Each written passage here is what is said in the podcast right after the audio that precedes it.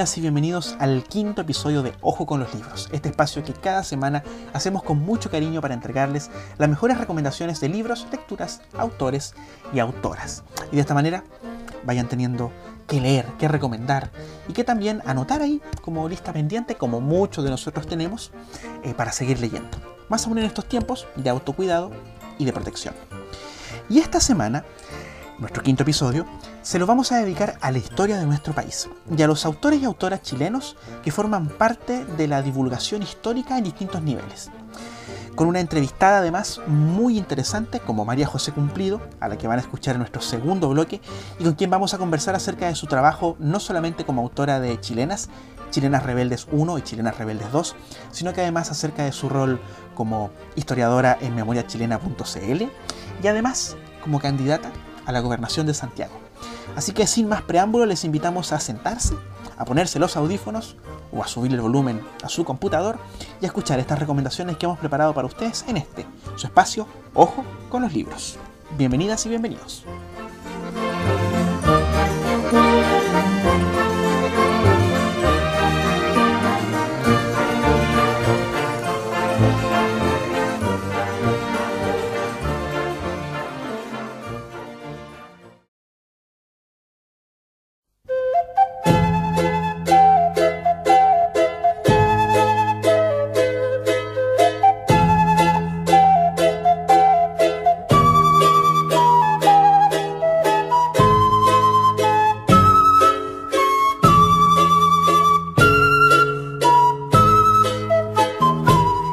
Cuando este año se recuerdan 50 años de la llegada a la presidencia de Salvador Allende, nuestra primera recomendación se trata de un libro que recorre y relata este importante periodo de nuestra historia reciente y que parece más necesario de volver a revisar en el actual contexto social.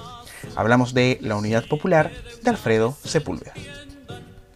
En la misma línea de su breve historia de Chile, el periodista y escritor reconstruye los mil días del gobierno de la Unidad Popular que llevó la presidencia al socialista Salvador Allende. Con una amplia investigación en fuentes documentales, Sepúlveda reseña desde la perspectiva de los distintos actores que fueron protagonistas de la vía chilena al socialismo. El libro, que tiene 22 capítulos breves, considera un contexto que se inicia a la segunda mitad de los 60 para luego adentrarse en diversos aspectos. Cómo Salvador Allende llega al gobierno, los intentos por impedir que éste fuese declarado presidente de la República por el Congreso, la injerencia extranjera, Henry Kissinger, Richard Nixon, la ITT, la CIA, el asesinato del general Schneider, el comando Rolando Matus, Patria Libertad, el MIR o la Brigada Ramona Parra, muralista, los cordones industriales, el papel de los partidos políticos, la iglesia a través del cardenal Silva Enríquez, la prolongada visita de Fidel Castro y los gestos que ya daban señales de deliberación, las Fuerzas Armadas en el gabinete, el general Prats, el tancazo o tanquetazo, y finalmente en la mañana del 11 de septiembre de 1973, con el levantamiento de la Armada en Valparaíso, el bombardeo de los Hawker Hunters, la petición de rendición incondicional y la decisión de Salvador Allende de no rendirse los entretelones de las comunicaciones entre los generales Pinochet, Lee y el almirante Carvajal, quienes dirigían desde sus respectivos centros de comando el golpe en Santiago y el ataque a la moneda, el discurso final de Salvador Allende, su muerte, en que el suicidio es el símbolo de la no claudicación de sus ideales y de la no rendición. En resumen, un relato no partidista, con mucha información de lo ocurrido durante la Unidad Popular, con esos entretelones que descubre el investigador exhaustivo, quien, sin atiborrar de datos al lector, presenta un gran fresco del periodo del gobierno de Salvador Allende. Un libro para leer y compartir, parte de la historia de luces y sombras de nosotros, los chilenos y chilenas. La Unidad Popular de Alfredo Sepúlveda es publicado por Editorial Sudamericana y está disponible en todas las librerías del país. Ojo con él.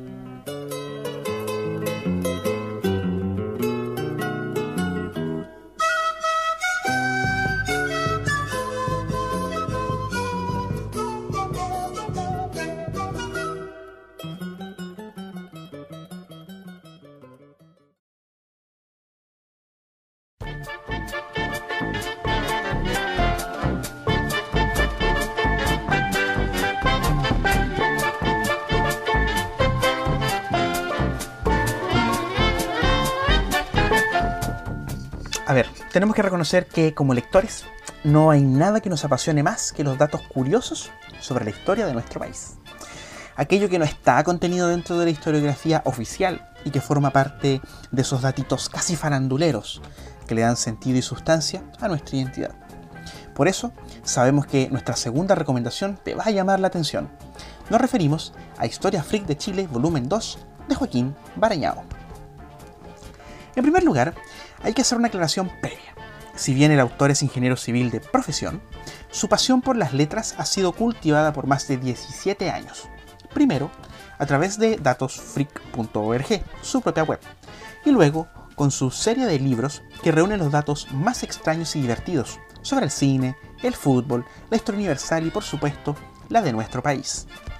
En su primer volumen, la historia freak de Chile 1 nos entregó 147 anécdotas, desde el poblamiento de América hasta la Guerra del Pacífico. Y en su segundo volumen, Barañao busca abordar aquellas anécdotas históricas ocurridas, desde la ocupación de la Araucanía hasta los días actuales, pasando por nuestra propia versión radial de la Guerra de los Mundos, los datos de cierto dictador que por 17 años en el pináculo del poder procuraba aparecer siempre rosadito en las fotos del diario La Nación, o los datos relacionados al estallido social del año pasado, como ese que cuenta que en una protesta en Coyhaique, uno de los muchos proyectiles lanzados contra carabineros resultó ser un fósil de 130 millones de años. En resumen, más de un centenar de curiosidades que nos harán conocer la verdadera y curiosa historia de Chile, y de esta manera seguir desarrollando una visión profunda e informada de nuestro país. La historia freak de Chile, volumen 2 de Joaquín Barañao, está publicado por Editorial Planeta y, como siempre, está en librerías del país. Ojo con esta historia.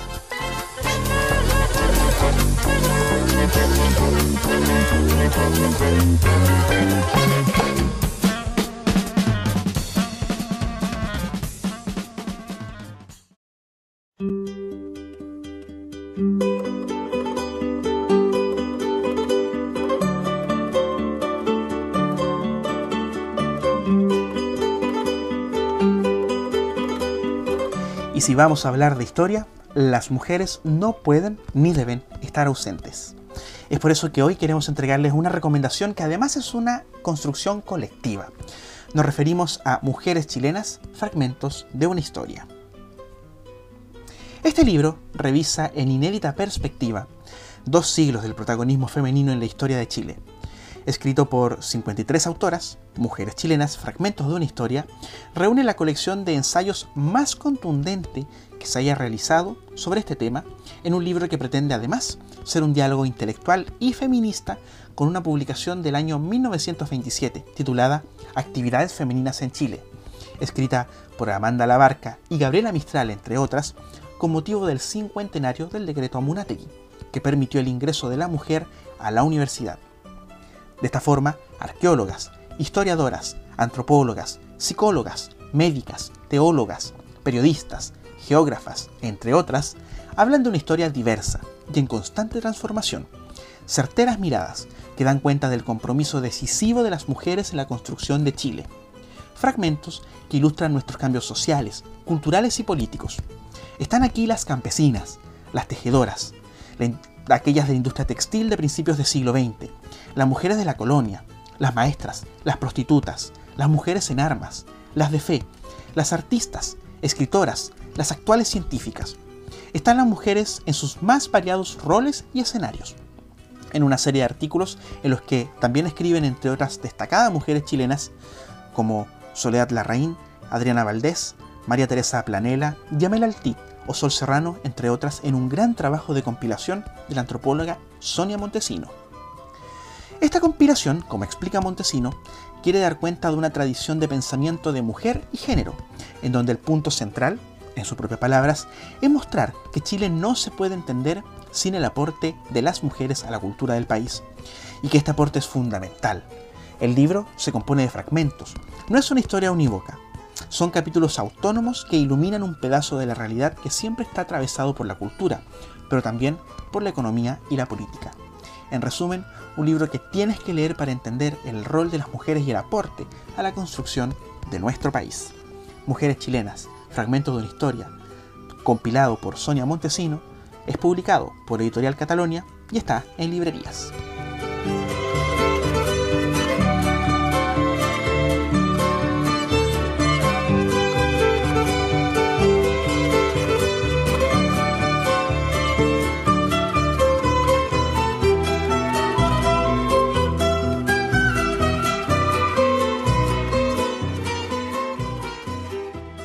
Bueno, y en el bloque anterior, tal como lo hacemos cada semana, habíamos conversado acerca de libros eh, que de una u otra forma buscan acercar la historia a más personas. Em, y también estamos en esta oportunidad con una historiadora, eh, con quien vamos a conversar, historiadora chilena, que ha hecho un trabajo re interesante eh, para em, buscar, para documentar la vida de mujeres destacadas principalmente en la historia de nuestro país. Tengo al otro lado de la línea, en Santiago, vía Zoom, a María José Cumplido. María José, ¿cómo estás? Bien, ¿y tú cómo estás? Gracias por la invitación. No, muchas gracias a ti por, por aceptar la invitación.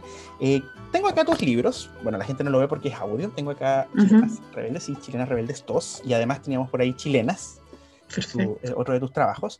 Y em, hacemos un, repaso muy breve por, por, tu biografía. Tú eres historiadora, eres feminista, eres líder de opinión y además eres editora de contenidos culturales para el sitio web Memoria Chilena. Ya vamos a, ahondar en eso, pero, pero, pero es bastante interesante porque se relaciona justamente con la recuperación de la memoria.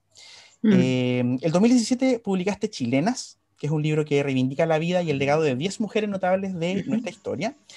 Em, y Chilenas Rebeldes es como un salto, ¿no? Em, hacia, o sea, siguiendo la misma línea, pero, pero también es, es, trabajar eh, otro tipo de formato, me imagino yo, respecto claro, sí. Ya vamos a, tocar eso, pero antes partimos siempre con un ping-pong para nuestros, para nuestros entrevistados, en este caso ¿Ya? contigo. Eh, preguntas sobre libros. Lo primero que queremos preguntarte es, ¿cuál es el libro que más te gusta, el libro que, que, que, que te fascina?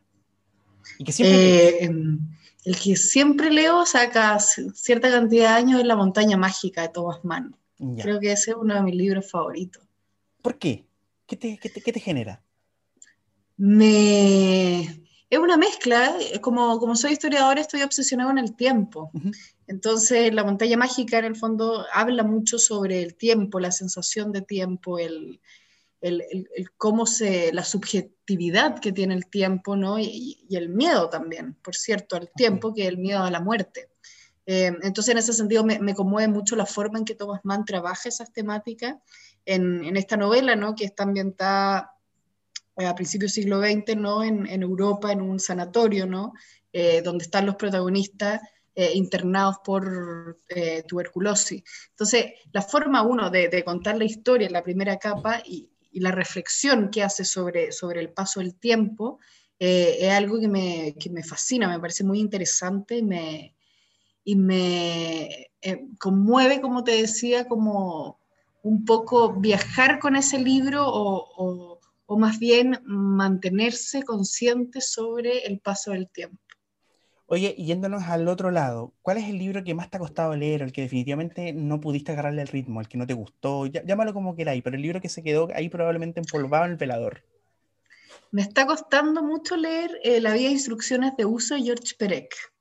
Okay. Eh, porque hace años lo intenté leer y no, no lo logré, y ahora me, me compré una edición nueva Em, y, pero me cuesta por, por esta sinfín ¿no? de personaje y esta onda que tiene un poco la literatura francesa del siglo XX que, que como que hace dibujos no como cuadritos, es como que te mete en un cuadro y va saltando.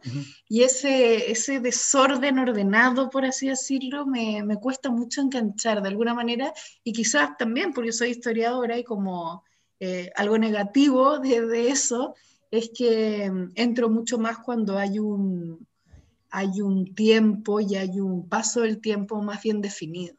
Ok, mm, es una, es una buena forma de, de, verlo desde esa perspectiva.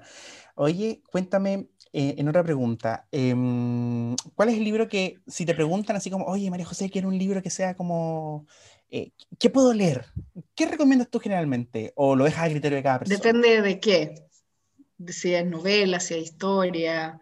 Eh, no sé, ahora los últimos libros que, he estado recomendando, desde eh, los que me han gustado mucho este año, es por ejemplo de Nuestra parte de noche, Mariana Enríquez, Eh, sí, me parece que un libro muy, que va a ser, yo creo, muy importante y muy significativo en la literatura latinoamericana, porque Mariana Enríquez reinventa el terror, ¿no? El, terror que, siempre ha sido un poco patrimonio de los ingleses y de los norteamericanos, a un espacio latinoamericano, ¿no? Eh, cruzado por dictaduras, cruzado por, por ese terror, digamos, a, los desaparecidos, a desaparecer. Eh, entonces creo que, esa novela, eh, de esta manera muy ficcional y, muy basado en, Lord Byron, ¿no? En, en Cumbres Borrascosas, en Edgar Allan Poe, ¿no? Se mete en, en, ese tipo de literatura, pero con este reflejo latinoamericano que me parece muy interesante también. Me parece interesante ver también cómo desde Latinoamérica se produce eh, nueva literatura y, y, en otro formato, en formatos no tan, quizás no tan reconocidos como propio de, nuestro, de nuestra cultura. ¿Descubriste algún libro interesante en esta cuarentena? ¿Tuviste algún descubrimiento de pandemia, por decirlo de alguna forma? ¿Algún libro sí, sí. Eh, descubrí a una artista haitiana que se llama Edwidge, Edwidge Dantecat, eh, que escribió un libro muy bonito que se llama Crear en Peligro. Y es un libro donde ella em, hace crónicas, ¿no? Ella es una mujer haitiana que, que emigró a Estados Unidos y hace muchas crónicas sobre em, ser migrante, sobre ser haitiana, sobre la cultura haitiana, eh, que me pareció súper interesante porque eh, uno acá desde Chile no, no, tiene mucho conocimiento ¿no? sobre la cultura haitiana y me parece que es súper necesario, dado que muchos haitianos no son compatriotas ahora nuestros. Entonces, me pareció que, que, meterse un poco ahí em, es súper interesante y es una cultura eh, que, que, es súper distinta a la nuestra y tiene elementos súper que a mí me, me, produce mucha curiosidad, el tema, por ejemplo, el vudú, em, que, que tienen, ¿no? Como la creencia eh, de, esta, en fondo, de esta especie de religión, mezclado también con los horrores históricos que ha vivido Haití, las dictaduras, ¿no? Para qué hablar del, del, último terremoto. Entonces, e, ese, ese, libro lo recomiendo mucho también y fue uno de mis descubrimientos porque yo era una persona absolutamente ignorante, ¿no? De em, cultura haitiana contemporánea, ¿no? O sea, yo lo que sabía era la, la independencia y, y, ahí me quedé, ¿no? Claro hay dos tipos de personas en esta vida. Los que, según denominamos nosotros nuestra teoría podcastiana, los que marcan los libros con post-it y los que los rayan, probablemente tal. ¿A qué secta perteneces tú? A los que rayan los libros. Eres, posesiva con tus libros. Los rayo con las viaminas, eh, sí. Y me, gusta, y me gusta leer libros rayados por otras personas también. Ok. Sí, no me, me gustaría también quizás si, si, presto un libro, que los rayaran en otro color y ver también el qué pasa ahí. Creo eso, que también es súper interesante. Eso, eso no, no, no, nos lo había dicho nadie de los que habíamos conversado, los editores anteriores. ¿eh? El Gabo León, que conversamos un par de, capítulos atrás, nos decía que él rayaba con destacador y todo, pero, pero nunca nadie nos había dicho que le gustaba leer libros rayados o que rayaran su libro. Sí, sí, me gusta mucho. Es una forma de conocer también al, a, a, ese otro, que siempre es alguien cercano, por eso uno le presta los libros. También. Así es. Oye, bueno, tú haces, para terminar este, este pequeño ping-pong, tú haces, te has dedicado a hacer biografías sobre mujeres bacanas, mujeres mm. buenas, eh, mujeres importantes en esta historia, em, en la historia de nuestro país. Em, si tuvieras que elegir a una de las mujeres sobre la cual has escrito, para que ella escribiera tu propia biografía, ¿con quién te quedarías? Em, yo creo que con Lina Meruane. ¿Por qué? Porque Lina Meruane eh, tiene una escritura filosa. Eh, eh, y me gustaría leerme a mí misma con esa, ¿cómo se puede decir? Con, ese temperamento Lina Meruane o esa, eso medio agujesco que tiene, ¿no? Que le dan el clavo y te tira como la aguja justa eh, como esa narrativa que tiene en ese libro de Contra lo Hijo. Em, entonces sí, me gustaría leerme así desde, desde la crítica, desde el filo. Wow, interesante. Muy interesante. Oye, bueno, muchas gracias por responder esta primera parte. Muy, muy, muy buena respuesta. Nos encontramos para, para, conocerte en esta, primera, en esta primera parte. Cuéntame, em, tú eres editora de contenidos de Memoria Chilena. Memoria Chilena es un sitio re importante para, para la recuperación de eh, gran parte de nuestra memoria histórica como país. Hay documentos tremendísimos. Eh, ¿Cómo llegas ahí? Eh, ¿cómo, cómo, cómo, pasas a formar parte de este equipo hoy día que, que es Memoria Chilena? yo postulé a ese trabajo, se abrió ese trabajo el 2013, si no me sé, como siete años atrás, claro, y postulé y como tenía experiencia en divulgación, quedé en ese trabajo. ¿no? Em, y ahí em, entré como editora de historia, que es el cargo que sigo teniendo. Eh, y ha sido un proceso bien entrete, porque cuando llegué, por ejemplo, no teníamos investigadores propios. entonces era, era bien complejo. Ahora ya tengo un investigador que, con que trabajo, ¿no? Eh, y podemos hacer investigaciones nuevas. Eh, bueno, obviamente ahora con la pandemia no se ha podido digitalizar mucho, pero nos hemos dedicado, por ejemplo, a actualizar, a revisar minisitios, que, investigaciones que se subieron en el 2003, que obviamente siempre hay que ir revisando eh, las perspectivas o, cosas nuevas, ¿no? Y, ha sido un, o sea, han sido siete años muy, muy interesantes, muy, he aprendido muchísimo al final. Yo creo que esa ha sido mi gran escuela historiográfica, eh, el trabajar ahí en la Biblioteca Nacional y en un sitio justamente que, que, además tiene esta característica que es divulgativo, ¿no? que trata de sacar a, la, al corazón de la biblioteca, de, ese edificio, ¿no? a veces tan intimidante, hacia, hacia tu casa, ¿no? hacia tu casa a través de Internet. Oye, y bajo esa perspectiva, ¿cómo se da el salto a hacer divulgación a través de un libro? En este caso, por ejemplo, eh, a, partir de tu mm. primer libro que es Chilena. ¿Cómo, ¿Cómo llegas a eso? Sí, yo creo que fue bien intuitivo, ¿no? Porque en Memoria Chilena, como trabajamos con textos divulgativos, ¿no? Eh, ahí aprendí a editar justamente, eh, cambié también mi forma de, escritura, ¿no? Yo venía de la academia, entonces es totalmente otra, otra forma, ¿no? Eh, que apela a, otros, a otro tipo de lectores. y ahí con, surgió la oportunidad con, el con Gonzalo Eltech, que, fue, que era el editor de Baradit, ¿no? en, en Random House, de hacer un libro divulgativo sobre 10 mujeres que, que, recorrieran ¿no? la historia de Chile, o sea, una de, la colonia, de la independencia, como de la, de las épocas más típicas de las que vemos en el colegio, ¿no? Eh, y, y, ahí, y ahí nace Chilenas, ¿no? Entonces ahí yo le mandé un listado de las que yo consideraba como entretenidas también, que, que a la gente le podía interesar esa historia. Em, que también fueran mujeres diversas, fue una preocupación, ¿no? Que no fueran solo mujeres de elite, sino que claro. Eh, hubiera mujeres obreras, ¿no? Un poco de todo para justamente eh, mostrar esa diversidad de mujeres y de roles, ¿no? Que tuvieron eh, a lo largo de la historia. Y ahí nace la idea, fue un libro que obviamente con los años que llevo de memoria chilena, siempre ando recopilando información, cosas, entonces no, no, fue muy lento de escribir, yo creo que me demoré un año más o menos en, en, la, en la, investigación y, y, en la escritura. Y ahí, claro, ahí salió a fines del 2017 ese libro que, que lo que me han dicho ¿no? los, los lectores que justamente consideraban que no, que no había muchos libros de ese tipo. Eh, y menos sobre mujeres chilenas. Porque además hay, hay, hay, un proceso bien interesante dentro, dentro de la recuperación o dentro de, claro, de la recuperación de la memoria femenina en este caso, que había una serie de libros que se han ido publicando, o sea, habían ido publicando a nivel mundial, los cuentos Buenas noches para niñas mm. rebeldes, mm. eh, e, el, que es como la punta de lanza en la literatura internacional respecto a, a, a recopilación de biografías de mujeres.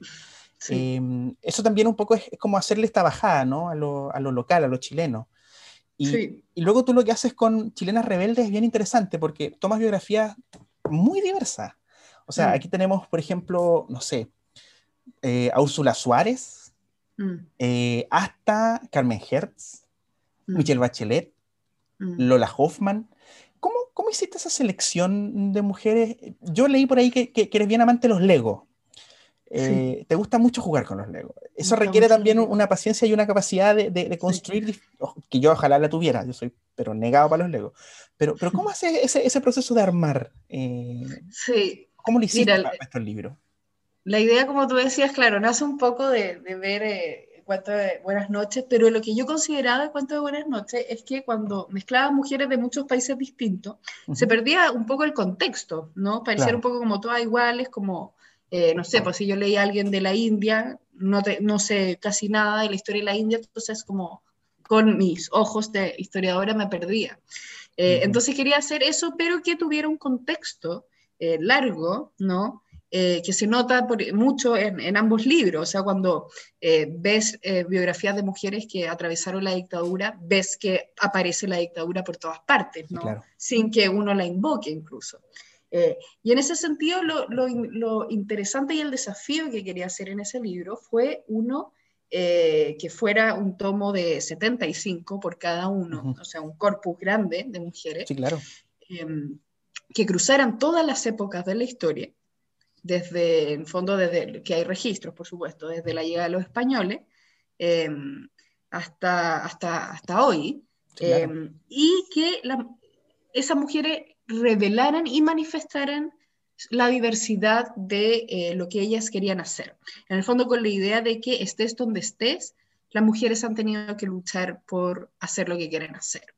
Y por eso es tan interesante ver, por ejemplo, una biografía de una mujer obrera em, eh, a principio de siglo, que te va a dar cuenta que va a ser súper distinta a la biografía de Javiera Carrera, ¿no? una mujer de elite, eh, y, que, y, que, va a ser distinta también a la biografía de Paloma Mami, que recién está empezando, por así decirlo. Eh, entonces, uno de los puntos era justamente la diversidad. ¿Y, y para qué? Y, en fondo, ¿por qué esa diversidad? Para que cuando una niña o un niño abriera, eh, hubiese una referente de, sobre algo que le interesaba.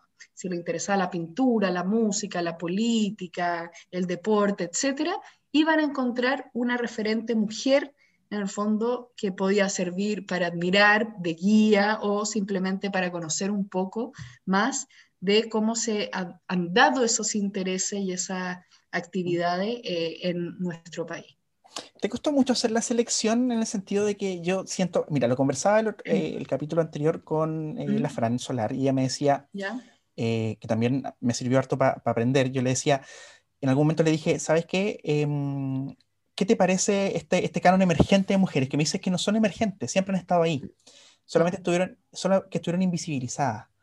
Y yo, bueno, y, sabemos que a lo largo de la historia han habido mujeres tremendamente poderosas y tremendamente bacanes que, que han sido invisibilizadas. ¿Cómo, ¿Cómo es ese proceso propio tuyo de visibilizarla como mujer, además, como feminista, para, mm. para ponerlas en un libro? Sí, fue, fue complejo encontrar eh, e ir rescatando, digamos, esos nombres. Mm. Eh, porque uno, claro, a veces uno parte con un nombre y, de ahí empieza a encontrar eh, los retazos también de su historia. un caso en fondo paradigmático de lo, de lo complejo es María Antonia Palacios, ¿no? que, que, fue una esclava negra, que no escribió nada sobre ella, y lo único que tenemos es su libro y un par de investigaciones de musicólogo. Entonces ahí la historia se construye a través de esos pequeños retazos que, que, por supuesto no es una historia completa, pero sí nos da esos silencios, nos dan ciertas señales ¿no? para situar a, una mujer en su contexto ¿no? y en su, en su época y en su espacio. Eh, y en ese sentido yo creo que, que lo complejo era, eh, no en la actualidad por cierto, pero del siglo XX hacia atrás, ir buscando a esa diversidad de mujeres porque uno lo que más es, lo que es más fácil encontrar van a ser mujeres de élite que escribieron, ¿no? Pero cuando uno se mete al mundo obrero es mucho más difícil. Y ahí yo creo que la trampa que hice fue justamente de llevar siete años trabajando en la Biblioteca Nacional, donde todos los meses eh, tenemos que hacer investigaciones nuevas y yo siempre he ido guardando nombres, ¿no? Entonces, cuando eh, empezamos este proyecto, yo ya tenía más o menos eh, nombres para rellenarlo. Ahora tengo más también y a veces digo como, pucha, ¿por qué no la conocí antes para ponerla? Eh, pero, pero un proceso que, que, toma mucho tiempo eh, y que de alguna manera creo que cada vez sirve más y cada vez hay más interés también por investigar sobre distintas mujeres. Y, y algo que he visto, digamos, tanto a nivel masivo, podríamos decirle, pero también en la academia. Sí, claro. Oye, y justamente hablando de academia, em, generalmente quienes llevan la batuta en cuanto a, mm, divulgación histórica son los hombres. Y mm. tenemos una cantidad importante de autores eh, y las mujeres, tal como lo conversábamos recién, están un poquito más invisibilizadas. Eh, mm. tú vienes, eres historiadora, estuviste estás en el mundo de la academia, tienes un pie ahí en, un pie en mm. cada lado. Eh, ¿Qué tan difícil ha sido? O sea, yo sé que es una pregunta cliché, mm. es la típica pregunta del, periodista en una entrevista, pero, pero ¿qué tan difícil ha sido abrirse el espacio para hacer eh, divulgación como historiadora y como mujer, además? Sí, yo creo que, que en un comienzo fue, fue complejo porque Em, al menos cuando yo estudié historia, había una conciencia, y todavía la hay, em, que hay ciertos temas que son más importantes que otros. ¿no? Los temas de historia política, por ejemplo, siempre van a ser considerados temas mucho más serios que la vida de las mujeres. ¿no? Siempre se toma como algo secundario. Em, es algo que también dice mucho Ana María Stuben, por ejemplo, o, la Sol Serrano. ¿no? Y, y, yo creo que eh, revelar esos temas eh, y relevarlos, digamos, a primer plano ha sido bastante complejo. Eh, y yo creo que, que, finalmente por eso me fui más por el lado de la divulgación que por la academia. Porque tengo, y todavía tengo, la sensación de que ahí era un espacio donde efectivamente podías visibilizar a las mujeres. Y lo pienso desde, eh, hice una investigación de, mm, cuando estaba en la universidad, ¿no? del club de señoras, del primer club de mujeres del LID, digamos, en Santiago. Y claro, esos papers los lee el, profesor, un compañero buena onda, y, y, ahí queda. Entonces, la pregunta es, ¿para quién estoy visibilizando esto? ¿Aquí quién lo está viendo? Eh, y en ese sentido me, me, pareció justamente más importante salir de la academia y buscar eh, nuevos nichos y nuevos lugares donde visibilizar la historia y devolver también ese conocimiento eh, a los ciudadanos y ciudadanas de Chile, en el fondo, que, que, obviamente, y, se vio, y yo lo vi cuando la gente fue a comprar masivamente a Baradit, que a la gente le interesa la historia, ¿no? No, no, así los papers, probablemente porque son complejos, son fome, son lateros, em, eh, y todos, ¿no? Incluyendo los míos.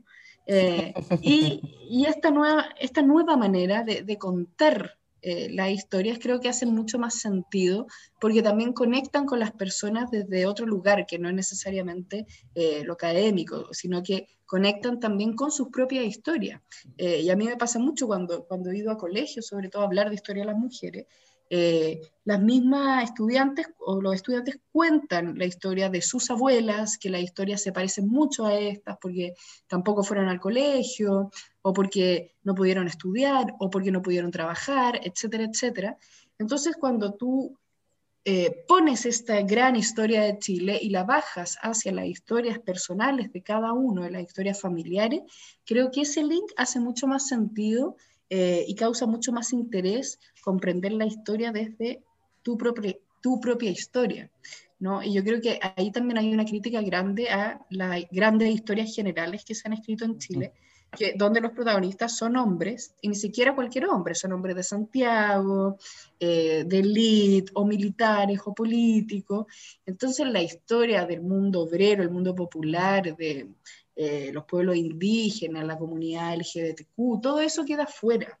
Entonces, cuando yo me enfrento desde mi posición, eh, que no soy un hombre de elite de Santiago, a ver esa historia, no, no conecto por ninguna parte porque las personas como yo no están ahí. Sí, y creo que eso es súper interesante. Totalmente. Y mm, bueno, estamos a puertas de un proceso histórico. Eh, en un par de semanas más mm. se viene el plebiscito. Em, y que al final no, tiene que ver además con la recuperación de las pequeñas memorias individuales, ¿no? acerca de cómo mm. está construido este país. Mm. Eh, ¿Cómo crees tú que se ha dado este proceso? Porque además implica, o sea, a lo que vamos a llegar, tiene que ver además con un proceso histórico que se ha sumado de pequeñas, de pequeñas luchas de cada mm. sector, de los estudiantes, de mm. la comunidad LGBT, de nosotros los pueblos indígenas, eh, de mm. las comunidades culturales, de los afrodescendientes del norte. ¿Cómo, cómo, cómo, has visto este proceso y, qué esperas hacia adelante también? Lo voy a linkear con otra pregunta más adelante acerca de tu rol político, pero, pero, pero ¿cómo crees tú que, que, viene este proceso desde lo histórico? Sí, yo creo que, que de alguna manera se, se ha acentuado. Eh, un, en el fondo un malestar que, que, ha estado permanentemente, por lo menos desde fin del siglo XIX, ¿no? que, que el malestar sobre que eh, los sectores medios y bajos, y todo aquel que sea un otro eh, nunca ha estado representado ni ha participado, porque no lo han dejado participar eh, en la política. y así empiezan las primeras, también los primeros movimientos sociales en Chile, con este malestar, digamos, a que hay una desigualdad donde unos pocos se quedan con todo y el resto, chao, y nadie le pregunta y nadie le interesa lo que opinen, etc. y el tema más contingente, eh, me parece muy, muy cierto, ¿no? Que, que de alguna manera eh, la salida de la dictadura y, la, la, transición fue una especie de, mm, ¿cómo podríamos decirlo? Fue una especie de, de, de calma, ¿no? Ante el horror del que habíamos salido. Eh, pero, pero ese horror no estaba oculto detrás, ¿no? Siempre estaba la sombra de ese horror en, y se manifestaba, digamos, en la vida cotidiana de la gente. Eh, que justamente no tenía ningún derecho social, que todo depende del trabajo, eh, del dinero ¿no? que sacó del trabajo. Eh, y llegó un punto de, de este ciclo ¿no? de 30 años, que también es muy curioso, porque siempre Chile pareciera que son siempre siglos de 30 años, están los 30 años de gobiernos conservadores, en los 30 años de parlamentarismo, más o menos, y así. Eh, y se genera una nueva crisis que, justamente tiene que ver un poco con lo mismo, con, con la participación, digamos, con, con cómo, cómo, podemos opinar sobre el país que queremos, sobre todo ante una constitución eh, impuesta en dictadura que, bloquee, que, que, que, ha bloqueado todos los proyectos eh, democratizadores que se, que se, han planteado, que siempre ha sido muy difícil generar eh, proyectos que, amplíen ¿no? o mejoren la calidad de nuestra democracia. Eh, fue difícil eh, que se aprobara la unión de acuerdo, o sea, la unión de mm, unión civil, ¿no? El acuerdo de unión civil, el aborto fue problemático, dar la atribución al CERNAC fue problemático, ¿no? Todo lo que parece que hace sentido es problemático y obviamente después de que te dicen muchas veces que no, ya tiráis todo de la mesa, ¿no?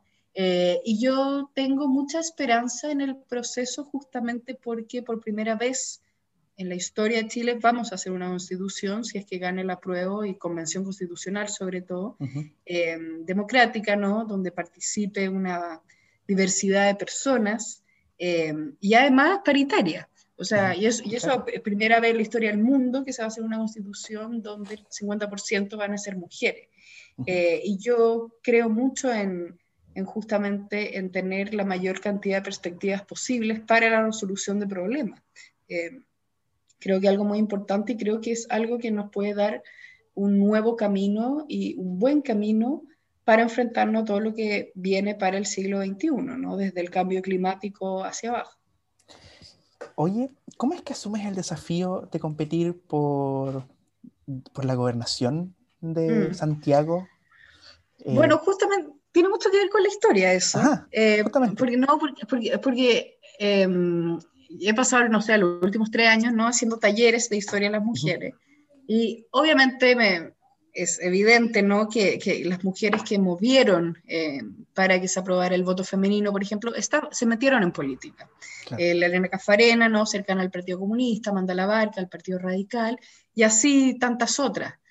Eh, y siempre hago la pregunta cuando hago talleres de si todas estas mujeres hicieron algo por nosotras, ¿qué vamos a hacer hoy día nosotras por las que van a venir más adelante? ¿no? Y patuamente le hacía la pregunta a las otras personas, pero y no me la hacía a mí misma.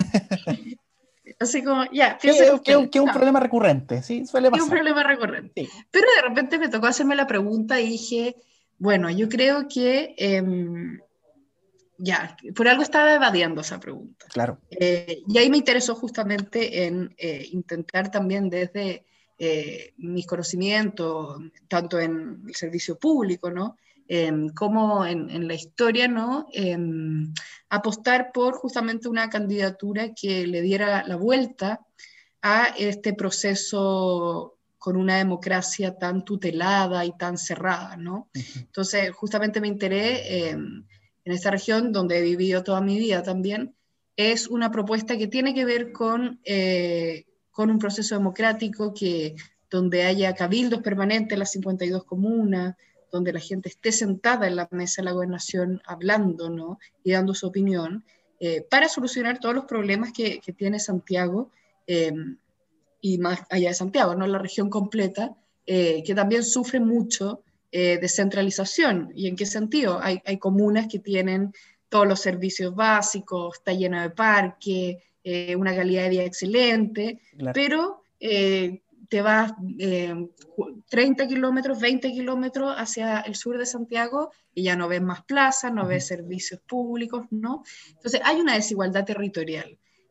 y, y, de alguna manera esto muy conectado también a la, a la, a la nueva ola del feminismo, que está conectada con la violencia cotidiana, ¿no? Con la violencia que reciben las mujeres todos los días. Eh, y ahí esa, esa cotidianeidad me parece que es muy interesante de trabajar desde una gobernación que se puede hacer cargo justamente de eh, mejorar los servicios públicos, eh, de, de, generar y crear parques por toda la ciudad, de preocuparse por el transporte, ¿no? Que son todos los temas que impactan directamente en la calidad de vida de las personas y que es algo muy importante, ¿no? Para eh, poder desarrollar también eh, a las personas con su mejor capacidad, ¿no? Porque obviamente alguien que, que, tiene un trabajo, ¿no? Pero que tiene que viajar dos horas en metro para, o en micro, ¿no? Para después volver, eh, estar muerto de calor porque hay puro cemento, que su barrio está sucio, ¿no? Impacta en su desarrollo humano. y cuando juntas a todas las personas, ¿no? Ya podemos hablar del desarrollo de la región. y, y, por eso me interesaba mucho también eh, una gobernación en particular. Sin duda que es un, es un, tremendo desafío, sobre todo para una monstruo de cemento como es, como es la metropolitana en general. Así es. Tienes contextos tan diversos como Quinta Normal, que está como a 20 minutos del centro. Es la experiencia que yo tengo. Mi familia es, mm. de por allá, vive por allá. Y que, claro, se nota esa, esa diferencia, ¿no? Sí, exactamente. Oye, María José, bueno, para, para, ir cerrando ya esta conversación, que ha estado muy, muy bacán, eh, ¿Cuál es tu... Em, ¿Cuál es la mujer sobre la que escribiste para tus libros que es tu favorita? ¿Cuál, cuál es, difícil. ¿Cuál es la que le tenías armada así como una especie de, no sé si altar, pero, pero como de, de culto o, o, de, o, de, admiración? Eh, admiro mucho a Elena Gafarena. Okay. Em, por, justamente por el hecho de, de, crear el primer movimiento de mujeres em, que integró tanto a las mujeres de elite como a las mujeres obreras. Eh, como que se dio cuenta de que si cada una iba por su lado no, no iban a conseguir mucho y, decidió unirlas, ¿no? Algo evidentemente muy importante. Eh, y también me, la, historia de Gladys Marín me, me, parece tremenda, me parece tremenda desde em, su constancia y su permanente y vivir permanentemente en peligro, pero soportarlo por una causa que ella consideraba más justa me parece muy admirable, muy valiente. Y creo que, creo que una de las mujeres más corajudas eh, de los últimos años también. María José, para terminar, queremos que le cuentes a la gente por qué tiene que tener ojo con tus libros, así como se denomina este podcast, y que le hagas la invitación también para que puedan leer tu, tu, tu literatura. Mm. Bueno, yo creo que los tres libros, ¿no? Chilenas, Chilenas Rebeldes y Chilenas Rebeldes 2, eh, hay que tenerle ojo porque te van a mostrar una diversidad de mujeres a lo largo de la historia que han participado en la conformación de este país. Em, y, en ese sentido creo que, es fundamental también conocer nuestra historia desde esa eh, otra perspectiva, que es la mitad de la población. Eh, creo que es una forma también de, de volver a encantarse con la historia de Chile y, verla desde un punto de vista quizás que nunca antes hemos visto. Perfecto. María José, eh, muchas gracias por conversar con nosotros. Te deseamos mucho éxito en tus desafíos, en todos tus desafíos. Y nada, esperamos seguir contando contigo más adelante. Muchas gracias Ricardo por la invitación. Cuando quieras, me invitas de nuevo. Vale, que estés muy bien. Tú igual, chao. Chao.